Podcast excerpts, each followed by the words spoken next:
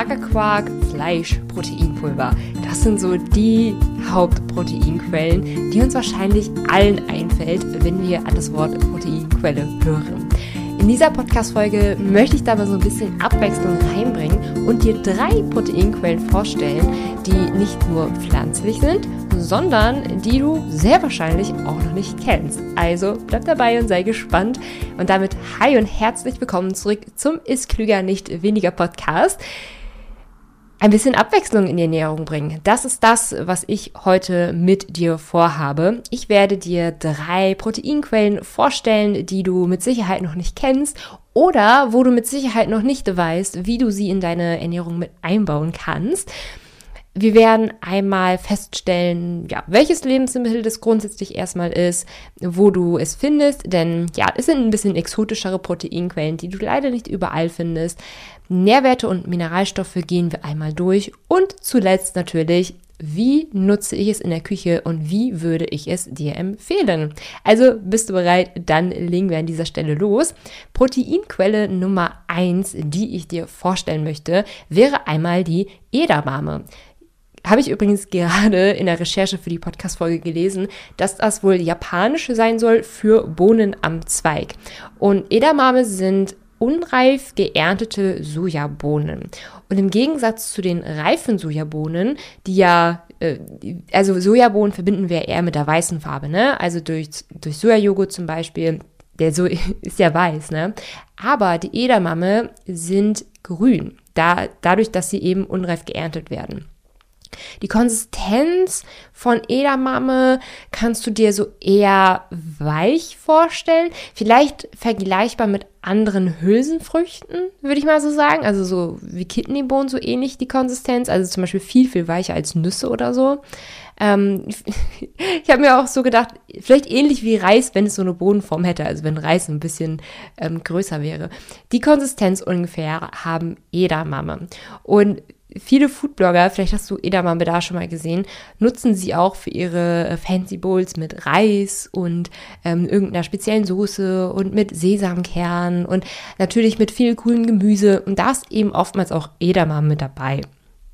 Wie du Edamame am besten essen kannst, ist es auf jeden Fall äh, geschält. Also ungeschält kannst du keine Edamame essen.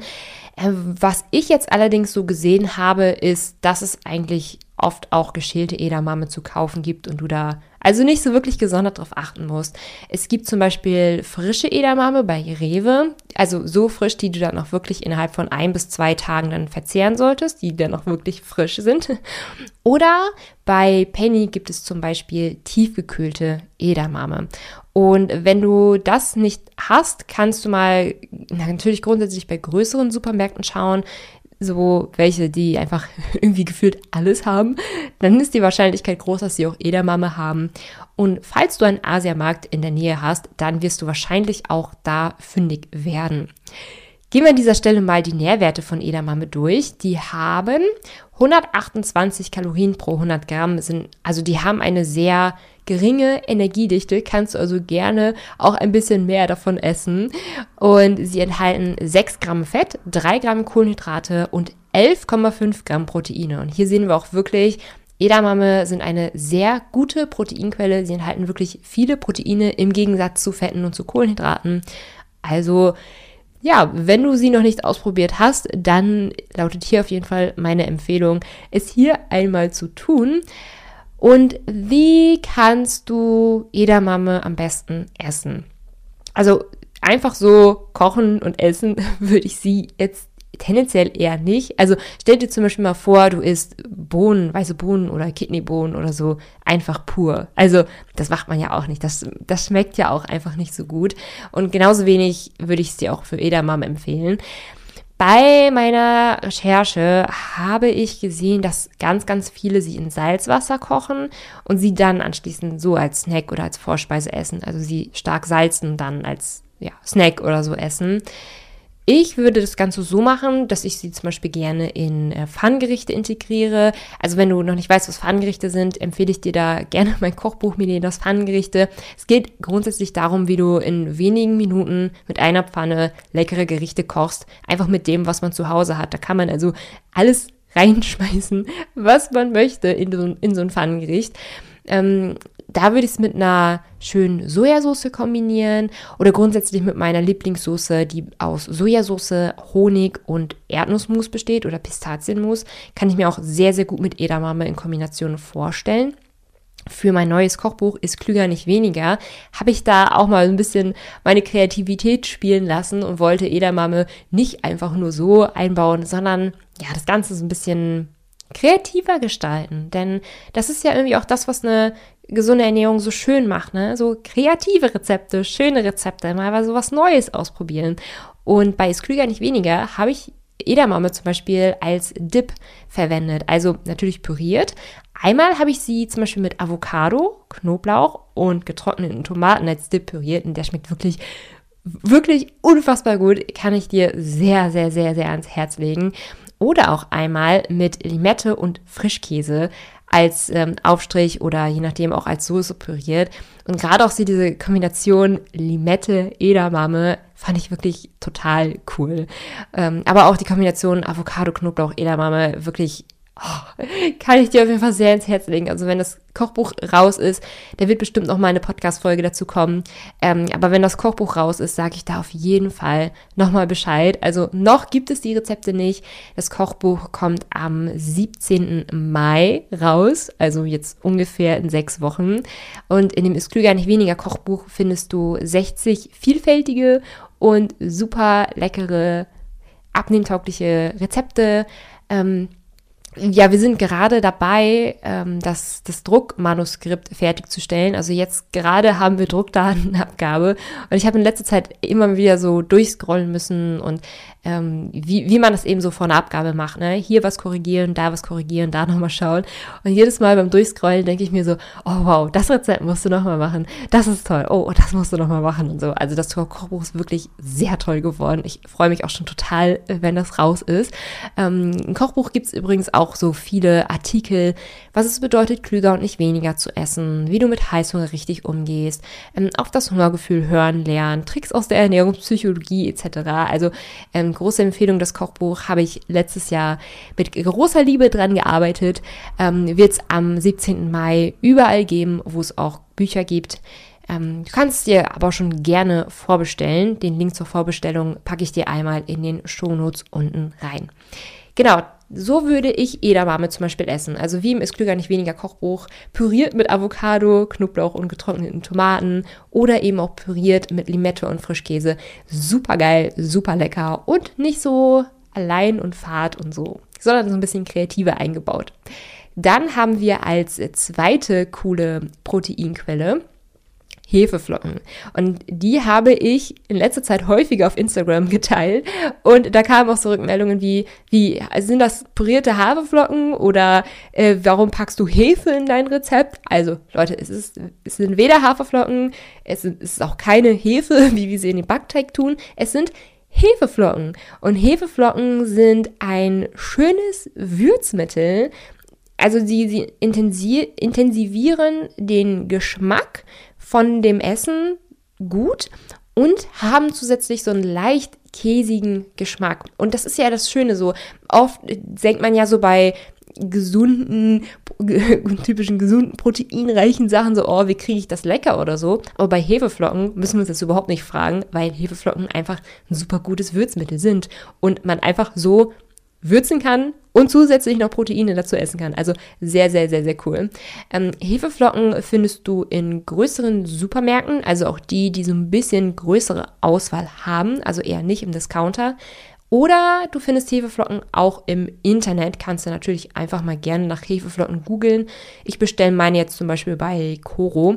Übrigens keine gesponserte Podcast-Folge von Coro. Ähm, ich habe nur meine von, von Coro. Kann ich dir auch sehr empfehlen. Da, ähm, da gibt es Hefeflocken nämlich in Großpackungen. Und weil ich Hefeflocken sehr gern und sehr viel nutze, brauche ich diese Großpackung auch. Also Hefeflocken sind zum einen sehr reich an Vitaminen, vor allem mit B-Vitamin, aber auch an Mineralstoffen und Ballaststoffen. Also wirklich sehr gesund, sehr würzig, sehr lecker, sehr empfehlenswert. Also wie du, wie du vielleicht mal merkst, Ich mag Hefeflocken sehr gerne. Gehen wir an dieser Stelle einmal die Nährwerte von Hefeflocken durch. Sie haben pro 100 Gramm 324 Kalorien, davon 4,4 Gramm Fette, 17 Gramm Kohlenhydrate, 22 Gramm Ballaststoffe, also wie gesagt eine gute Ballaststoffquelle und 33 Gramm Proteine. Und hier sehen wir auch wieder, der Proteingehalt ist wirklich am höchsten und ja, wenn man schon gut würzen kann und dazu noch Proteine verwenden kann. Also wie gesagt, ich würde euch Hefeflocken sehr empfehlen. Wie würde ich Hefeflocken verwenden? Also, ich würde, glaube ich, so pro Portion ungefähr sagen, so ein bis drei Esslöffel. So eine Packung, ganz besonders so eine Großpackung, hält also relativ lange, wenn man es nicht sehr viel benutzt, so wie ich. Ähm, ich habe gerade übrigens auf Instagram ein Rezept mit Hefeflocken gepostet. In den Shownotes verlinke ich das Rezept einfach mal. Da kannst du gerne einfach mal schauen, wie ich so Hefeflocken benutze. Grundsätzlich würde ich sagen, überall, wo Käse reinpasst, passen eigentlich auch Hefeflocken echt ganz gut. Letztens habe ich auch einen Tortellini-Auflauf in etwas gesünderen, etwas kalorienreduzierter abgewandelt und in dem Grundrezept war, war eher so eine sahnige Soße und stattdessen habe ich zum Beispiel einfach 3,8% Fettmilch genommen. Also nicht so die ganz fettarme Milch, sondern so ein bisschen fettreichere Milch statt Sahne und zusätzlich Hefeflocken rein. Und das war von der Konsistenz echt ganz ähnlich wie Sahne, weil Hefeflocken so leicht andicken in der Milch und zusätzlich durch diesen würzigen, käsigen Geschmack ähm, was richtig, richtig, richtig lecker. Also es schmeckt nicht wie Sahne. Das ist immer so grundsätzlich bei den ganzen Alternativen ja immer so eine Sache. Ne? Also zum Beispiel Fleischersatz schmeckt nicht wie Fleisch. So. Ähm, und dieser, ich sage jetzt mal, diese Art von Sahneersatz, wie ich sie gerade vorgestellt habe, schmeckt nicht wie Sahne. Aber sie schmeckt gut. Weißt du, was ich meine? Also sie schmeckt als wirklich eigenständige ähm, als eigenständiges Rezept einfach wahnsinnig gut. Und wenn man so ein bisschen Kalorien sparen möchte und zusätzlich so ein bisschen auf die Proteine achtet, dann ja, kann man das wirklich sehr, sehr gut essen und schmeckt wirklich fantastisch. Genau, Tortellini-Rezept habe ich übrigens auch auf Instagram gepostet, wo ich gerade drüber gesprochen habe.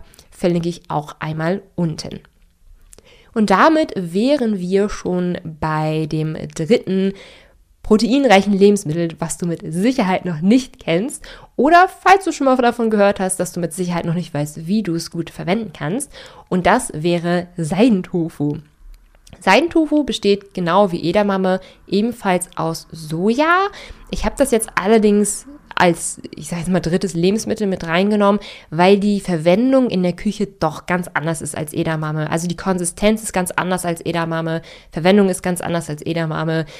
Ja, es ist das gleiche Lebensmittel, was dahinter steht, aber ähm, in der Küche, ich würde es komplett anders verwenden. Deswegen gehen wir an dieser Stelle Seidentofu einmal durch. Konsistenzmäßig würde ich sagen, äh, stell dir mal vor, du machst so ein bisschen Gelatine in Joghurt rein, also so ein bisschen Gelatine in Joghurt rein und das hätte dann so eine ähnliche Konsistenz wie Seidentofu. Also es ist so leicht quarkig, aber anders als Magerquark hält der Seidentofu so zusammen. Also so würde ich es ungefähr beschreiben. Nährwerte vom Seidentofu sind 56 Kalorien pro 100 Gramm. Also sehen wir hier auch extrem niedrige Energiedichte. Also wirklich die Energiedichte ist wirklich vergleichbar mit Joghurt oder Obst oder so. Dann haben wir auf die 100 Gramm nur 2,6 Gramm Fett, 0,6 Gramm Kohlenhydrate. Also es ist auch wirklich sehr, sehr, sehr kohlenhydratarm. Und 7,1 Gramm Proteine. Und hier sehen wir auch wieder, die Proteine überwiegen auf jeden Fall sehr, sehr stark. Also kann man da auch mit ein bisschen Seidentofu, ein bisschen die proteinreiche Küche so ein bisschen aufpeppen und ist dann nicht immer so von ja, Fleisch, Quark, Proteinpulver etc. abhängig. Also das ist grundsätzlich das, was ich dir in dieser Podcast-Folge mitgeben will. Ne? Also es geht jetzt nicht darum, sämtliche fancy Proteinquellen mit einzubauen, sondern ein bisschen Abwechslung in die Küche mit reinzubringen und die ganze Küche eben auch lecker und toll zu gestalten, dass man da auch einfach Freude dran hat. Aber gerade, das ist so das, was ich so im Gefühl habe, gerade wer, wer anfängt, sich mit gesunder Ernährung zu beschäftigen, wer vielleicht am, am Start vom, vom Abnehmen ist und dann hört, ja, proteinreicher Essen ist gut, ähm, dass, dass man dann so denkt, man wäre irgendwie von Fleisch und Proteinpulver total abhängig und müsste sich da jeden Tag irgendwie 50 oder 100 Gramm oder mehr reinknallen. Das muss man gar nicht, ja. Also es gibt auch solche tollen Alternativen, die man auch gut verwenden kann und die man auch in tolle kreative Rezepte abwandeln kann. So, kurzer Rant von mir. Wie verwendet man sein Tofu am besten in der Küche? Wie ich sein Tofu gerne nutze, ist, dass ich es püriere und dann als Quark-Alternative verwende. Also, wenn du meine Smoothie Bowl kennst, kurzer Running Gag, wirklich immer, wenn ich über Rezepte spreche, kommt meine Smoothie Bowl zum, zur Ansprache. Aber ich mag meine Smoothie Bowl auch einfach sehr, sehr gerne und ich esse sie fast jeden Morgen zum Frühstück. Also, deswegen spreche ich hier gerade schon wieder über meine Smoothie Bowl. Die besteht ja aus Himbeeren, Quark und einer Banane grundsätzlich. Und da habe ich das in letzter Zeit häufiger gemacht, dass ich den Quark einfach durch eine vegane Alternative ausgetauscht habe. Und da kann man eben auch ganz gut Seidentofu verwenden. Einfach ungefähr die gleiche Menge Seidentofu verwenden, wie du Quark verwendet hast. Und tada, hat man eine äh, vegane Alternative zu Quark, die auch sehr proteinreich ist. Oder was ich auch mal auf Instagram gepostet habe, ist eine Erdbeer-Vanille-Proteinbowl. Die verlinke ich auch mal in den Shownotes, wenn dich das genauer interessiert. In meinem Kochbuch Gesund für Faule, verlinke ich auch mal in den Shownotes übrigens, ähm, grundsätzlich den äh, Link zu meinen Kochbüchern. Habe ja auch schon eben gerade über Pfannengerichte gesprochen. Also Gesund für Faule ist ein anderes Kochbuch von mir. Ähm, da habe ich seinen Tofu einfach püriert, mit Vanille- oder Schokoproteinpulver zusammen püriert und dann so ein bisschen Süßungsmittel, zum Beispiel Agavendicksaft oder so dazu. Und das schmeckt auch so fantastisch. Also Vielleicht kennst du so diese Vanillepuddings oder Vanillejoghurts oder so aus dem Supermarkt. Und wirklich, wenn du das einmal so probiert hast mit seinen Tofu, Vanilleproteinpulver, Süßungsmittel, dann brauchst du dir diese Fertigdinger aus dem Supermarkt einfach nicht. Da hast du wirklich einen, einen super leckeren, proteinreichen Snack, den ich hier so sehr empfehlen kann. Dann gerade noch so Blaubeeren oder Himbeeren dazu. Richtig, richtig, richtig gut. Oder ähm, jetzt auch für im, im neuen ist klüger nicht weniger Kochbuch. Da habe ich auch so ein bisschen Seidentofu verwendet, zum Beispiel in der Blaubeer Smoothie Bowl. Die besteht aus Blaubeeren, Mango, Seidentofu und Datteln.